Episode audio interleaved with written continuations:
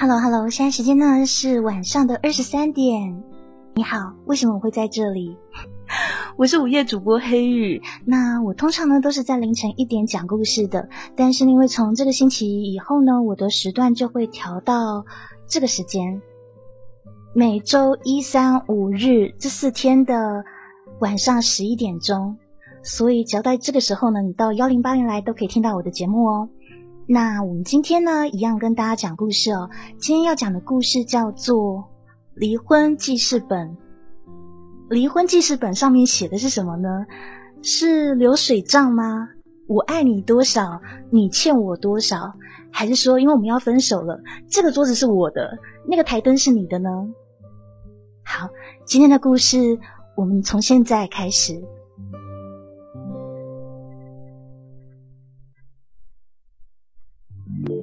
爱情让人沉醉，让人盲目，让人疯狂，让人失去理智，让人不可自拔。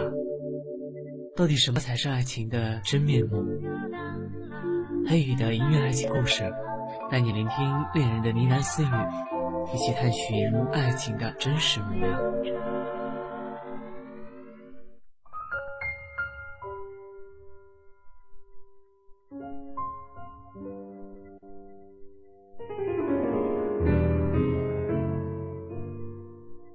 某个社交酒会上，贺子毅今天有一点心不在焉，就连在应酬的时候，也只是扬起假笑，然后面对那一些朋友，虚伪的敷衍，一点劲都提不起来。于是后来，他把他的副理扔在酒会里，自己一个人先走了，开着车漫无目的的在路上走。他在恍惚间想起了今天下午跟刘律师的对话。你说什么？他不要那个房子啊？事实上，贺子怡当时有点控制不住自己的情绪。他以为刘律师只是说房产过户户过户的问题，没有想到居然是买卖合同的事。啊，是的，苏小姐说她不要房子，她也说您不会住在那儿，所以已经找了买家。呃，我看过对方的价很合理，甚至比市场价还要高一些，的确很值得的。以前他总是换贺太太，现在客户已经离了婚，所以还是叫苏小姐吧。听到这里的时候，贺子毅沉默了。他记得他老婆连赡养费都没有要求。那女人不是说过，这辈子最大的愿望就是有一栋属于自己的房子吗？那现在怎么那么轻易的放手？过了好一会儿，贺子怡才低声说：“先等等，这事以后再说吧。”在他心里，他怎么也想不通，那个女人到底要什么？什么都不要？有没有那么轻松的离婚啊？不过，那个女人很久没有工作了，要靠什么生活？真是搞不懂她。刚好遇到红灯，贺子怡就把车停了下来。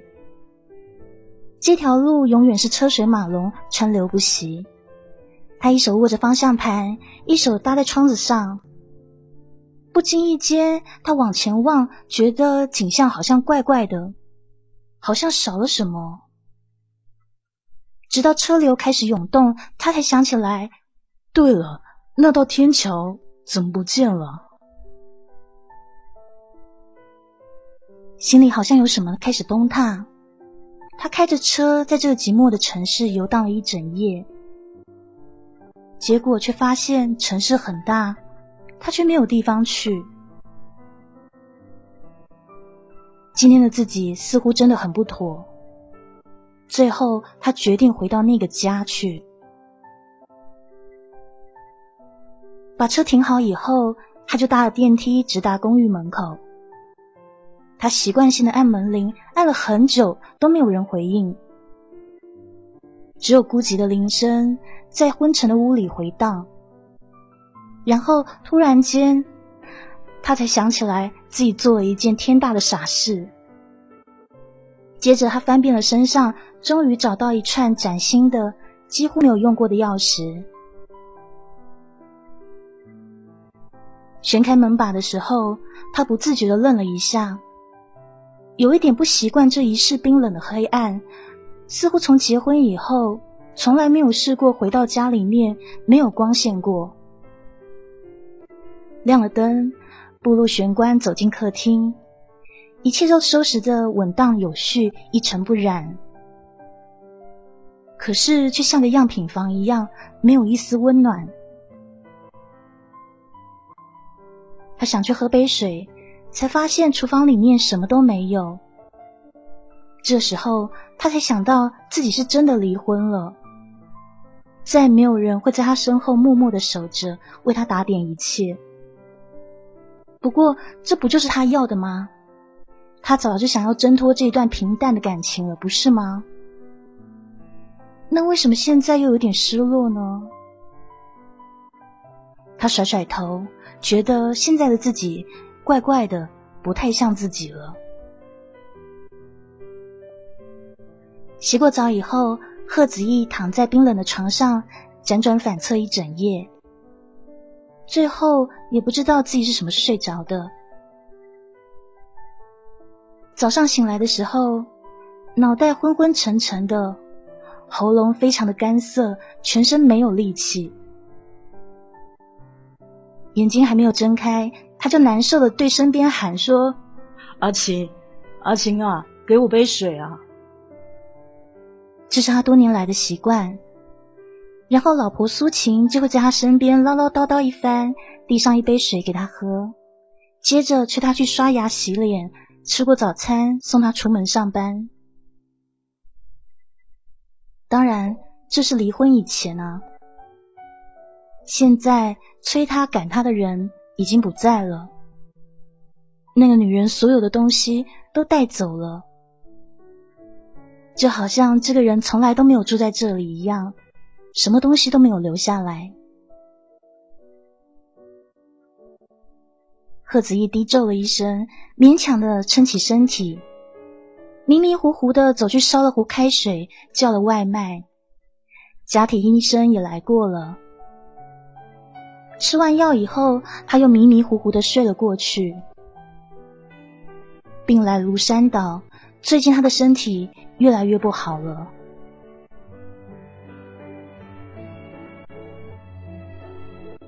后来他被雷声震醒，轰隆轰隆的。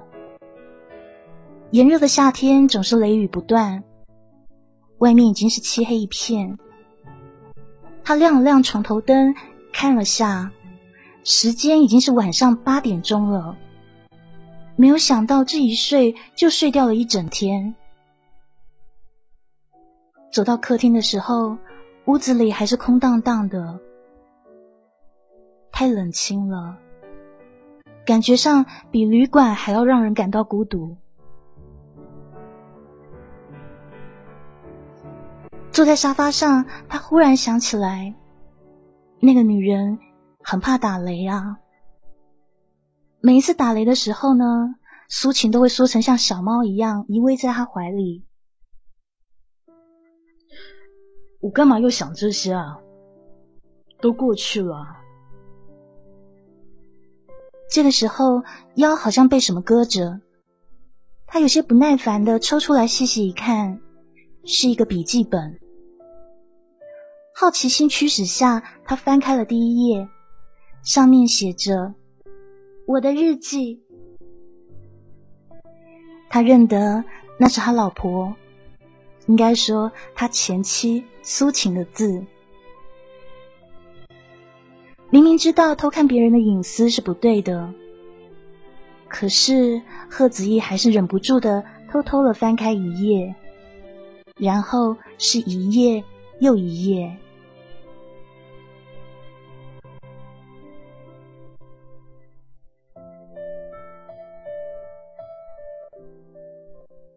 六月十三日，晴，心情指数一颗星。我从来没有写过日记呢，真不知道应该要写什么。就是把一天里面所有的事都记下来吗？那我的日记本实在太无聊了，因为肯定每一页都一样。毕竟我的生活单调，乏善可陈。今天以前，我都以那个人为中心。在今天以后，我不知道我的中心在哪里，或许是回归自己吧。这个记事本是某一天跟怡云去逛精品店的时候看到的，它有个很耸动的名字，叫《离婚记事本》。那个时候，怡云还笑着说：“这本子肯定没有销量啊，哪会有人离婚还写日记的？”可是我却背着他悄悄的买了下来。那个时候的他还不知道，其实我跟子毅的婚姻即将走到尽头。事实上，又有谁想得到我们会离婚呢？估计没有人吧。今天距我们签字离婚的日子还有十天。六月二十二日这一天是我们相识周年纪念日，也是结婚周年纪念日。不过不久的将来就会变成离婚日，很讽刺，对不对？在这一天签字离婚是我提的。它是个开始，也是一个结束。此意没有意义，也是。估计他也想了很久，怎么会反对呢？记得那个时候我们还很穷，我就跟他说，不如把日子定在我们认识那一天，有寓意又好记，以后庆祝的时候还可以省一笔钱。他这傻瓜就是不浪漫，也没有反对。到我们结婚的时候，只是买了一只小金戒。我们瞒着我爸妈，偷偷的跑去登记，然后找了一家气氛还不错的餐厅，就这样结婚了。没有新房，没有蜜月，没有婚纱照，甚至没有任何人的祝福。可是那个时候的我，真的觉得自己是世界上最幸福、最幸福的人啊！因为我找到了自己的 Mr. Right。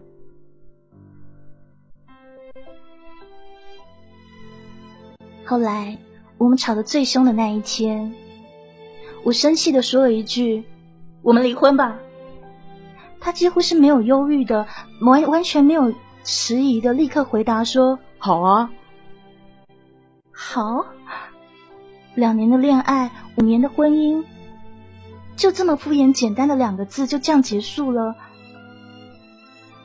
贺子怡，你真的太伤我了。我也是很有骨气的，没有掉眼泪，冷静的问他说：“你想什么时候签字？二十二号好吗？”二十二号。我猜他一定是要找行事历，这是他这些年养成的习惯。遍寻不着以后呢，就打内线扣他的秘书。这些年，他秘书跟着他的时间，比我跟他相处的时间还要长。当沈秘书走进来以后，他说：“你看一下，二十二号那天我有没有什么重要的会客或者是行程啊？”二十二号，总经理那天是沈秘书看了我一眼，我轻轻的摇摇头。他会议只是报告说那天是周末，只是晚上有个聚餐。哦，行了，你出去吧。他挥退了秘书，木然的看着我说：“就定那一天。”你确定？连我自己都不知道，那个时候的声音是多么的绝望。这不就你希望的吗？我会叫沈秘书约好律师的。沈秘书，沈秘书是我老公吗？怎么这些年都是他通传的呢？我真的觉得很累，觉得整颗心都被掏空了。到了晚上，我很没骨气的又发了一条短信给他：“你确定要在那一天签字离婚吗？”我心里面还是希望，至少两个人之间还有什么没有褪去，想给自己再一次机会，不要因为一时的气愤而失去了彼此。没有立刻收到回信，在他心里面，工作是第一位，第二位还是工作。我呢，我早就不知道被遗忘到哪个角落去了。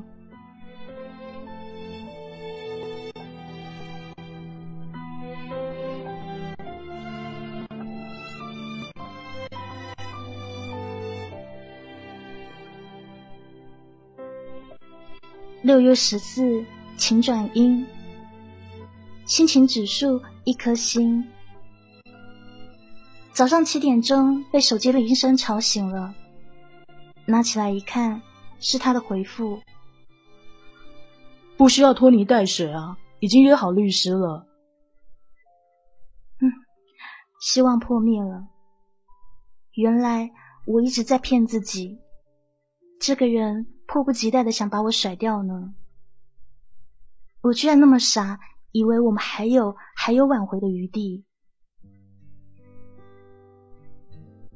很早以前，妈妈就说过我跟子怡一点都不合适，但是那时的我没有听进去，而现在却被妈妈说中了，这是报应吗？午后收到电话，钢笔专卖店的人打来的，叫我把送修的钢笔拿回来。拿回来的时候有点难过，修好是修好了，但还是可以看到裂缝。师傅说这摔得太严重，一般轻轻的碰是不会摔成这样的，所以呢，裂痕无论怎么修都没有办法还原。当然喽，他那么狠的一摔，这裂痕怎么补得起来呢？这就好像在提醒我，我们已经没有破镜重圆的可能了。看到那支笔，我突然间有点气愤，把笔丢到了垃圾桶里面。他不要的东西，我还稀罕什么？那一支笔是我送给他的第一份礼物啊！我会每天把它带在身上，就像是有你在身边一样。那我再苦再累也不怕了。这是送他的时候他对我说的话，如今看来倒像是讽刺了。就在前几天，在这房子里，他把这支笔狠狠的甩在我面前。不，或许是把所有的怨恨都爆发出来了。你还想怎么样啊？每天紧迫盯人不够啊，还去骚扰别人？我们两个人的事情为什么要把别人拖下水？我把我的一切都给你，你可以放过我了吧？骚扰？我什么都没有听见，只是傻傻的看着地上那一支可怜的笔，而他居然直问我，叫我放过他。真可笑，是他不放过我呢。所有的约定都是昙花一现，过了新鲜期，也不免俗的惹上了七年之痒。他不知道他的话有多伤人。那支钢笔，为了他，我曾经疲劳过度的进了医务室，就为了买它。他不知道他的检查报告出来了。身体很糟糕啊！我只是担心他，所以才会有那么多的电话和短信，结果却换来一句紧迫盯人。是谁说先爱上的人就是输家的？我可以深刻体会。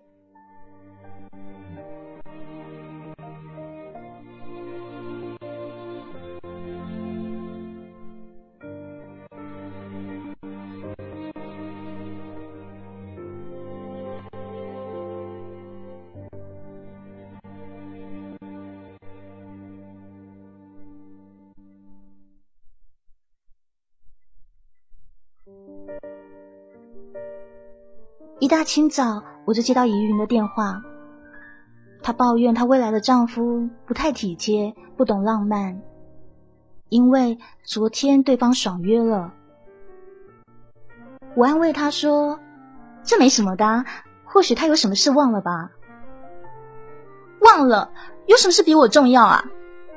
怡云非常生气，她打算做一个有魅力又幸福的新娘，所以我没有把我要离婚的事情告诉他。依云，我告诉你吧，在男人的心里面有很多事都很重要。如果说你成为唯一重要的，那么恭喜你了，他是你的真命天子。除了刚开始那两年，子毅还会记得我的生日、我们的纪念日以外，后面的日子他都只是送了礼物，没有任何的庆祝。失望吗？当然是会失望啊。但是我不怪他，他要为事业打拼，所以后来我才发现，原来真的有很多事比我重要的多。我第一次，也是最后一次出席他跟朋友合伙的公司的酒会。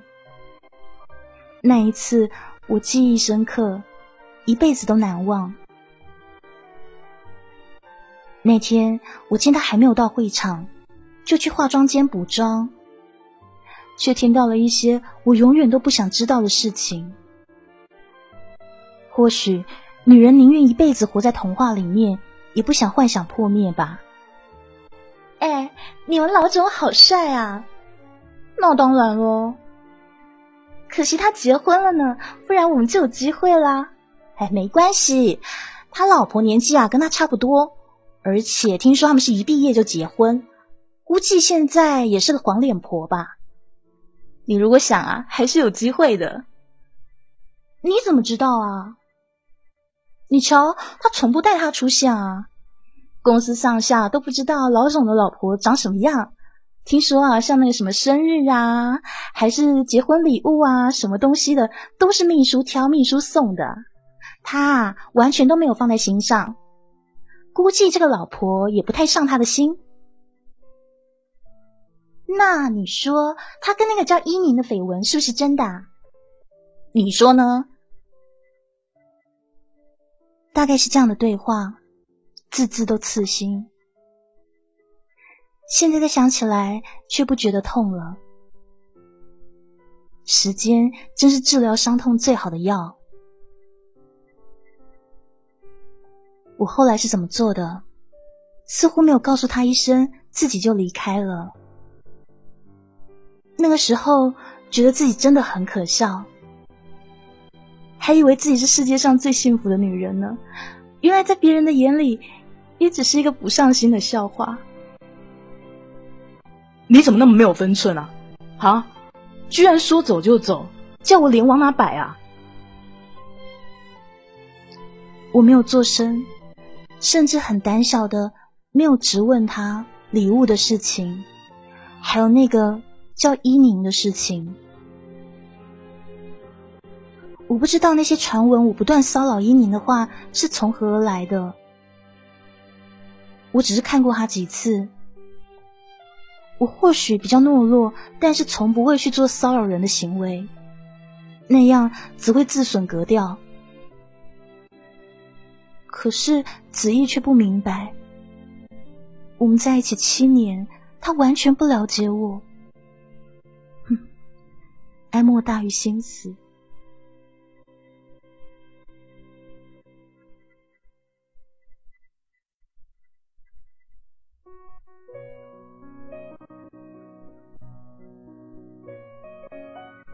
六月十六，晴，心情指数三颗星。倒数第七天，今天的精神很好，似乎很多事情都想通了，神清气爽，开始收拾房子。这房子他说要留给我，可是我一点都不想要。没有甜蜜的记忆，只是个冰冷的壳，要来也没有用啊。就像一个心不在你身上的男人，你再强留，也只是伤害自己而已。我先从书房开始收拾，收了以后才发现，原来我东西这么少。关于健康的、饮食的，就这几本，其他的满屋整柜子的书都是他的。可以看出，我总是绕着他转，而他呢，总是为自己赚。以前没有钱的时候，他只可以去市立图书馆看书。我就坐在他身边看杂志等他，对我来说那也算约会。那时他总是说：“等我将来赚大钱了，一定要有一间书房，里面呢买好所有我喜欢的书，不用跟别人争。”后来愿望真的实现了，他在书房里摆了好几架子的书，我也经常的在他旁边，无聊的时候呢就逗逗他，亲亲他。他不会生气，只是会说：“别闹，等我看完这一页就陪你哦。”然后一页一页又一页，永无休止。我每次都没有等到这一页，就去跟周公下棋了。他的书永远都没有看完的时候，我总想。如果我没有钱就好了，还是要去图书馆。等到了要关馆的时候，他想不走也不行啊。这样子那一天剩下来的时间都是我的了。然后他就会拉着我的手，一起慢慢的走回家去，一起回家。这几个字想到就心酸。我是多么的希望可以跟他白头到老啊！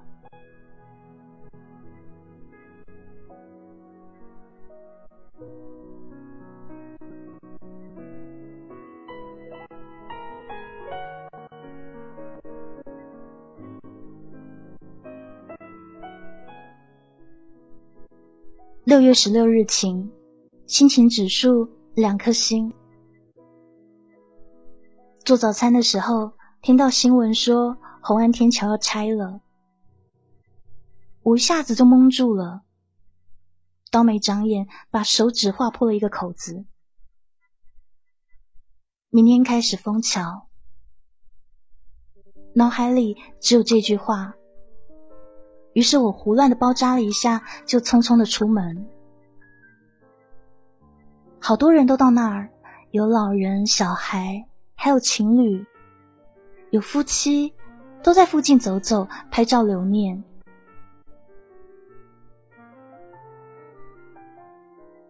我不知道自己今天在桥上走了多少回，追到我死去的爱情。其实我这个人啊，最害怕走楼梯了，特别是天桥。没走了几步就气喘吁吁的，好像是心理作用吧。当时我们俩租了间小套房，偏偏我们工作的方向跟他是相反的方向。这天桥是必经之路，那时的我呢，老是心存侥幸的想要穿越天桥，从马路那边跨越过去。碰巧有一次被他发现以后，狠狠的教训我一顿。那次以后，只要他下班比我早，都会在天桥底下等着我，背我过桥。真的这么怕楼梯哦？嗯，我不喜欢，也不知道是为什么，就是怕。哎，你累不累啊？我可以走的。不累啦，你又不会重，总比你傻乎乎的乱跑好啊。哎。我们以后买房子的时候，要个两三层楼的就好了。傻瓜，到时候找个有电梯的不就好了吗？可是，到时你就不会再背我啦。一语成真。这一天，我又给子毅发了短信。短信上我说。天桥要拆了，你要不要去看看？他很快的回复我说：“太旧换新是必然的。”是啊，我在他眼里也是必须换新的。我是一个旧人，这些回忆只属于我一个人。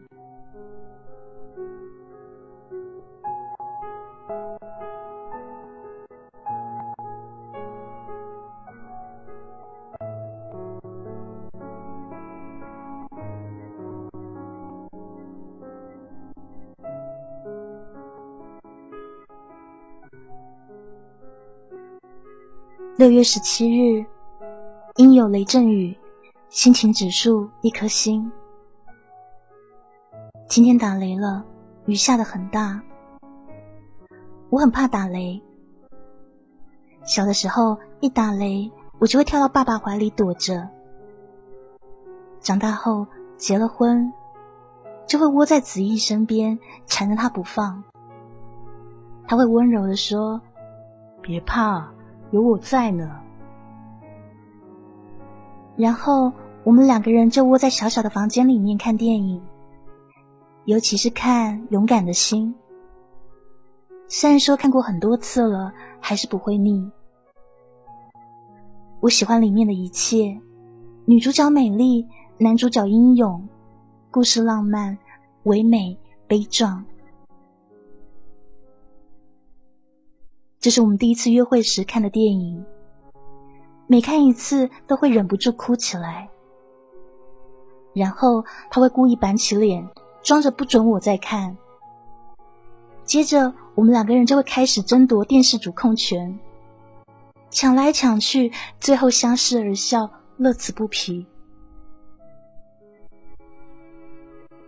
没有想到，窄小简陋的出租房居然比……豪华精致的公寓还要温暖，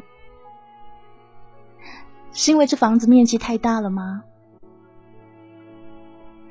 为什么我只能搂着没有温度的抱枕，一个人静静的看着一闪一闪的宽大荧幕，却不知道上面演的是什么？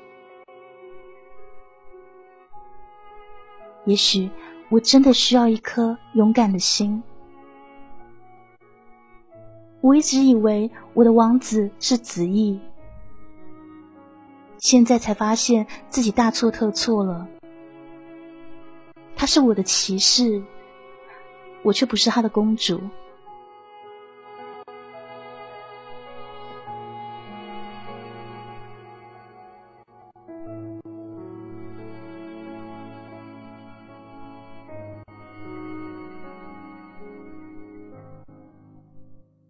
六月十八日，晴，心情指数三颗星。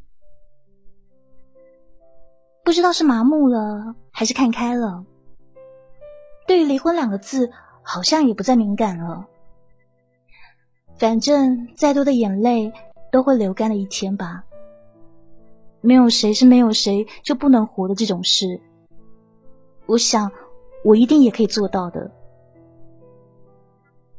今天把屋子里所有我自己布置的东西通通收了起来。反正家里少了什么。多了什么，他也不会知道。就算我换了发型，他通常也是很久以后才注意到的。我知道他不是完全不关心我，但是对他来说，追求生活品质才是重点。可是根本不是那么一回事啊！当生活品质好了，两个人却渐行渐远了。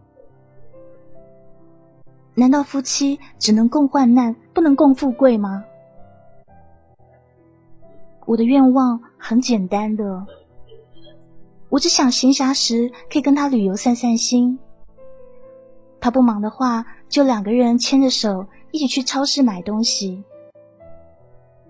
我主厨，他打下手，我们做一桌好吃的，然后过浪漫的两人世界，不需要奢华。他工作回来，我第一时间帮他开门，跟他说一句：“你回来啦，今天辛苦了。”他回来晚了，我会记得留一盏灯给他。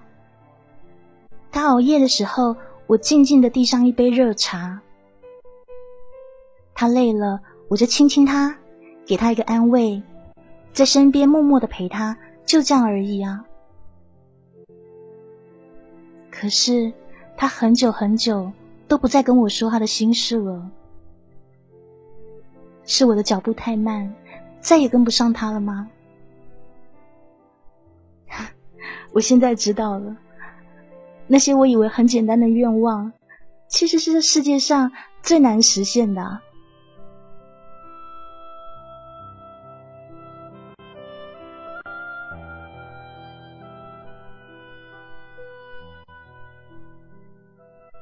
六月十九，晴，心情指数三颗星。今天陪依云去看她的结婚照，拍的很美。听说这样的婚纱照很费时的，至少得拍个两天，拍到最后会身体僵硬，连笑一个都难。这是一个甜蜜又累人的事。这准郎其实还蛮认真的嘛。然后怡云说他没有看过我的结婚照，要我给他看看。我推说下次再看吧。我要怎么跟他说？我从来都没有拍过结婚照。没钱的时候，我们只是想温饱。后来等有钱了，他就没那个时间来浪漫了。回到家里的时候，翻开相簿。里面只有一些泛黄的旧照片。近来几年，我们几乎都没有合照。他工作太忙了，能分给我的时间已经非常少了，能留下的回忆就更少了。哎，还想这些做什么啊？把相簿收好，这些呢，以后都没有意义了。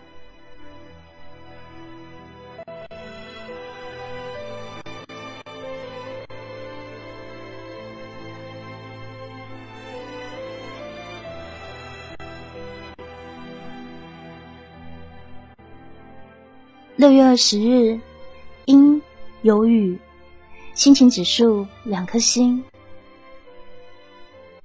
今天去百货公司挑一份结婚礼物给怡云，看了很久，选了个数码相框，希望他们以后还可以记住新婚时的甜蜜。我在商场里逛呀逛的，逛到了婴儿用品专柜。这些小衣服、小东西真的好可爱，好吸引人哦！结婚这么多年都没有小孩，一直是我心里的痛。别人问起时，眼中那种探寻、疑问的眼神，让我感到心慌。我很想要孩子，可是子毅一直要我等。他说，等他事业成功了以后再说。然后我们就开始有争执，意见分歧越来越大。不过现在看来，没有小孩也是好的，至少不用担心抚养问题。我们之间已经那么悲哀，不需要再平添一个无辜的孩子。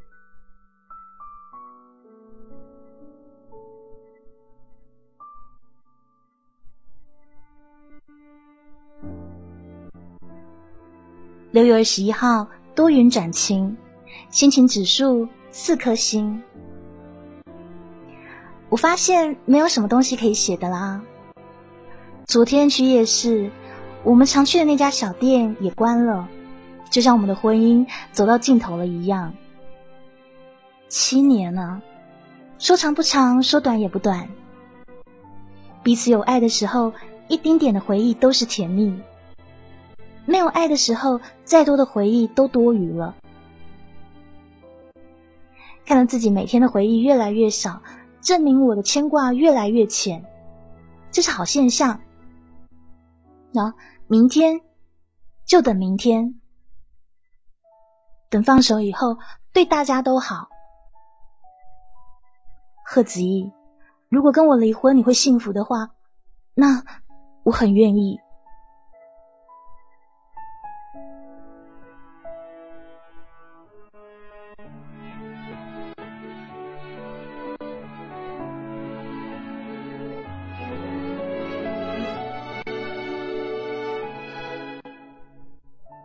六月二十二日晴，心情指数五颗星。从律师楼下来以后，我感到前所未有的轻松。我打电话给他，喂，哦，我去签字了。不是三点吗？我三点有事，先去了。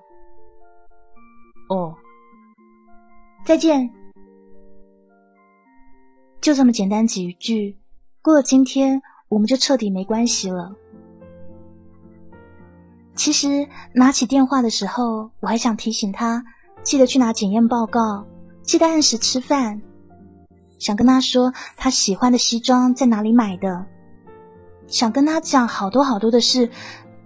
可是听到他冷淡的声音，我什么都没说了。对啊，不再是我该操心的事情了。这些以后都会有别人来做，不是我该担心的。从今天开始，我们就是陌生人。我不再是贺太太，我是苏晴，我也要重新开始了。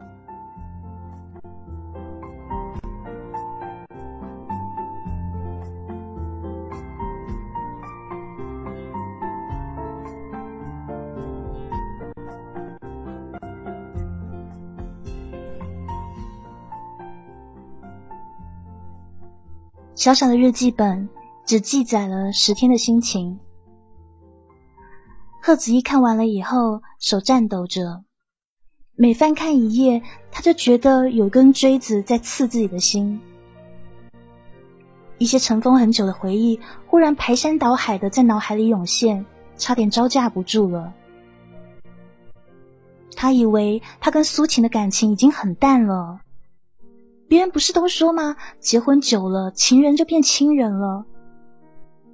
不同的是，他们还没有到老，就已经要分手了。这又是谁的错呢？他忽然想起了那一天在咖啡室，当苏晴看到伊宁情不自禁的吻了自己的样子，那个时候他的表情是错愕，还是震惊，或者是心痛呢？伊宁是他们公司一个合作伙伴的副总，虽然说跟老婆的感情已经淡，虽然说不是他主动去亲伊宁的，可是他还是会觉得有点愧疚。他没有办法抛弃自己的妻子，但是对这一段感情，他真的觉得实在是厌倦了，太平淡了。那个时候的他，觉得自己需要的就是像伊妮那样，可以跟他有共同话题，可以跟他一起打拼事业的女人啊。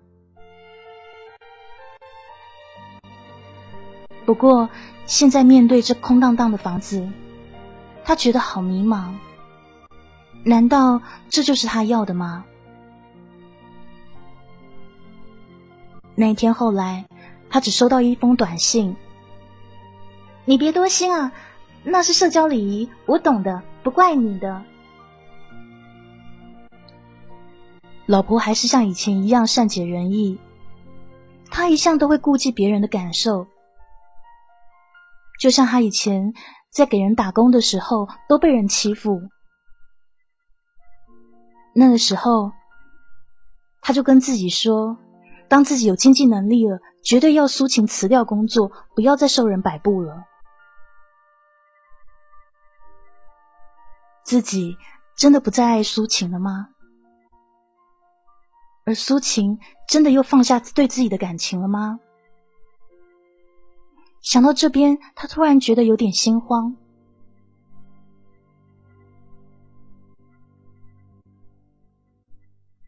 突然间传来开门的声音，子毅立刻镇定下来，下意识的把记事本藏到了身后。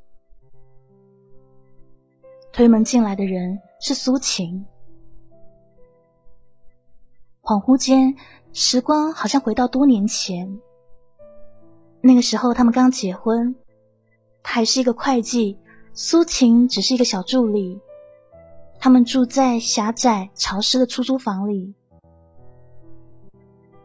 他也是像现在这样，坐在沙发上等着老婆回来。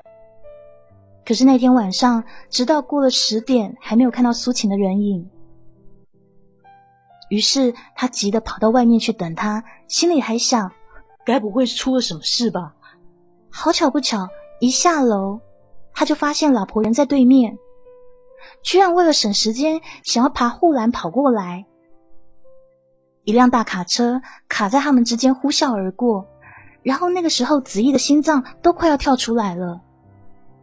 结果老婆苏晴在对面，只是险险的拍了拍胸口，就想要横穿马路。他大声喊了句：“苏晴，给我站住啊！”深夜的大陆人很少，他的声音显得旷远而突兀。苏晴看到他，马上乖乖的停下来，就像做错事被抓包的小孩一样，淘气的吐了舌头。子毅满肚子的话想要骂他，可是等过去的时候，看着他被冻红的脸，又舍不得骂了。苏晴看到自己的爱人一脸铁青，也知道状况不对，于是就撒娇说：“我要加班，好冷哦，好饿，好想你。”边说呢，嘴里还喝出热气。然后子毅默默的背起苏晴，慢慢的走上天桥，走下天桥，回到他们的小窝。他不知道为什么现在他们变成了这个样子。现在面前的苏晴把头发烫卷了，还染色了。这一次他一眼就发现了。苏晴很尴尬的说：“嗨，你最近还好吗？好些天不见了。”苏晴看到子毅好像瘦了些，还有黑眼圈，病了吗？但是他抑制自己的心，没有问出来。嗯，还行。你呢？很好啊，谢谢你关心。哦。我来是掉了样东西，我找看看。你你不用管我。子怡心想，一定是那一本笔记本。是啊。于是他不想让苏晴知道自己已经看过那个记事本，于是明知故问的说：“什么东西啊？我帮你一起找吧。”呃，还是我自己来吧，不是什么重要的东西，小东西。苏晴想，怎么可以告诉他呢？希望东西不是掉在这了。最重要的是，不可以让子怡看到。子怡那个人最讨厌拖泥带水、死缠烂打。要是被他看到了，说不定以为自己还放不下他，到时候自己会很难堪的。好不容易收拾好心情，一旦决定。就不可以回头了。爱情是两个人的事，分手也是两个人的事。虽然说子怡不是一个合格的丈夫，但自己也不是一个跟得上他的妻子。两个人打平手，谁都不欠谁。然后贺子怡就看到他的身影在房里进进出出，翻来覆去，就是找不到那一本本子。最后，苏晴叹了口气说：“哎，算了，应该不在这吧？那我先走了。”说完，转身就要离开。苏晴，啊？贺子毅微微想了想，才问说：“你，你现在住在哪？”我现在住旅馆啊，看到有合适的地方再搬吧。这些年，他给的家用也不少。那天苏晴一看自己也是个小富婆了，所以他就租了旅社的房间。需要我帮你找吗？不麻烦你了，我托朋友打听，应该很快就会有消息了。那就先这样了，拜拜。苏晴心里想：贺子毅。我们已经分手了，你不要再关心我了。你现在的温柔，我承受不起了。而贺子毅则是愣愣的看着苏晴的背影，出神了好久，好久。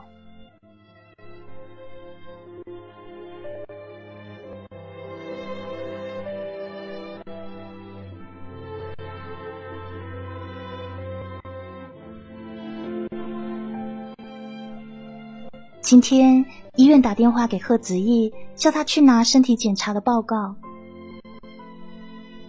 当他见了医生，才知道原来自己的身体状况真的非常糟，就像是在抗议他过度拼命工作一样。他叹了一口气，抓着报告，慢慢的走出医院。出来的时候，他意外的看见了苏晴。刚想跟苏晴打招呼呢，却发现他跟另一个人聊得有说有笑。对方穿的白大褂，个子很高。仔细试着看清楚些，原来是李雅，苏晴的高中同学。苏晴的爸爸是医生，跟李雅的父亲是朋友。李雅的相貌好。出身好，脾气好，当年曾经是苏晴爸爸妈妈的中意人选。可是那时苏晴不顾一切的选择了自己，还为此跟家里翻了脸。所以他想，苏晴应该是很爱很爱自己吧。可是自己却伤他很深。当他看到。自己曾经的老婆对别的男人笑得那么灿烂的时候，心里觉得很不是滋味，就好像原本属于自己的东西被人狠狠的夺走。或许苏晴看到他跟一明在一起的时候，也是这种感觉吧。他忍不住拿了电话拨了苏晴的号，想了很久，他才接。喂，哦，是我。哦，有事吗？嗯，关于房子的事。房子？那跟我没关系啦，你去问刘律师比较清楚。我现在有事哦，先挂了，再见。苏晴声音干净利落的说完以后，就挂上了电话。贺子毅愣愣的听着嘟嘟的声音，一脸的错愕。记忆中，苏晴从来没有挂过他电话。他只是突然间很想听听他的声音而已啊。他抬眼望去，看到苏晴又在跟李雅在聊天。不知道李雅说了什么，苏晴笑得很开心。在念大学的时候，苏晴就有很多很多的追求者。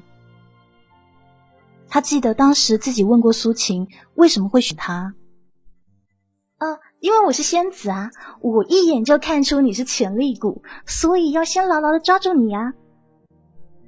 虽然知道苏晴是开玩笑，但当时的他还是很高兴。有一句话说得好，爱一个人是不需要理由的。谁能想到他们会离婚呢？子怡不想承认自己心里面在嫉妒，于是沉下脸，到停车场开车离开了医院。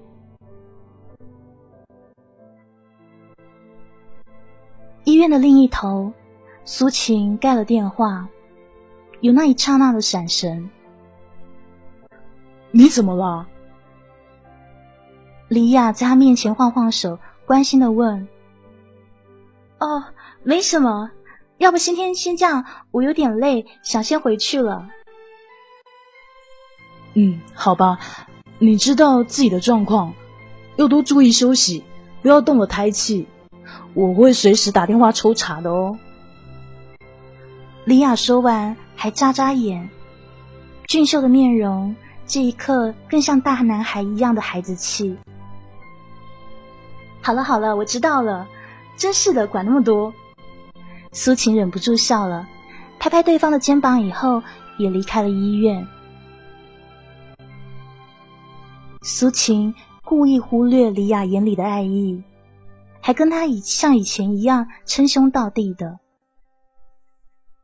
因为他不想伤害李雅，他的心里面还装不下别的人。明明跟自己说好要重新开始的，离婚那一天心情指数不都是四颗星了吗？可是为什么做不到呢？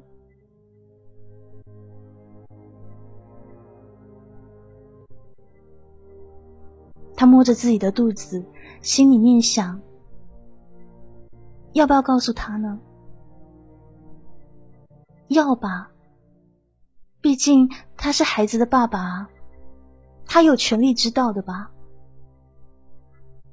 可是他会不会认为我是借由孩子的名义？算了，还是不要告诉他好了。就这样吧，反正我的经济也不是问题，自己养孩子也没有关系的。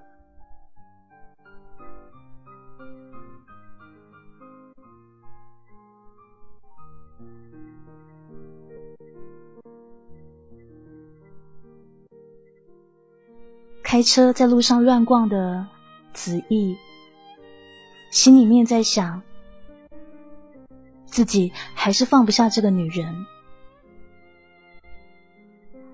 我要不要再约她出来呢？可是她会不会看清我？毕竟离婚也是我同意的。可是没有她的日子，真的好难过。该打电话吗？该吗？这个时候电话响了，电话那一头是沈秘书。总经理，呃，刚刚呢有一个朋友打电话过来，想要确认你有没有收到他的喜帖，指明是给您和夫人的。这喜帖需要我帮您转过去吗？不要，不要，不要，你你给我留着。等我回去，喜帖不能丢。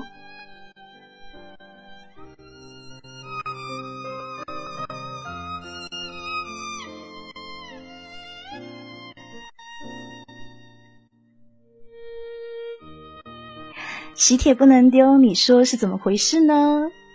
那当然是这男的正在犹豫，要怎么样去跟那女的说话、开口认错，或者是和好的时候。